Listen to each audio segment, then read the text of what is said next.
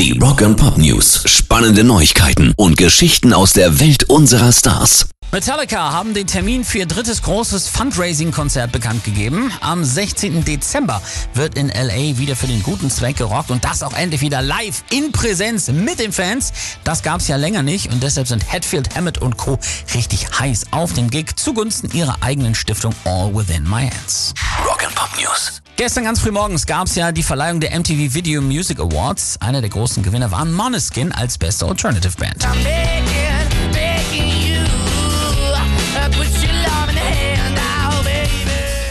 es gab auch Ärger. Måneskin hatten sich schon von vornherein für die Bewegung Free the Nipple stark gemacht. Bassistin Victoria De Angelis trug ein Top, das nur eine Brust bedeckt hatte. Auf der anderen überdeckte ein Herzaufkleber den Nippel. Aber irgendwann flog das Top tatsächlich ganz. MTV filmte daraufhin nur noch das Publikum. Das ist doch lächerlich, Männer! Limp Bizkit Frontmann Fred Durst wird demnächst in einem Horrorfilm zu sehen sein und das, wo er mit seinem grauen Gabelbart und der roten Sonnenbrille eher nach 70er Jahre Porno aussieht.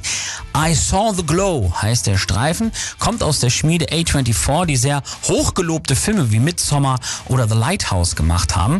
Es spielen wohl auch andere Musiker mit und es geht um zwei Teenies, deren Lieblingsserie abgesetzt wird. Welche Rolle Fred dabei spielen wird, das wissen wir noch nicht.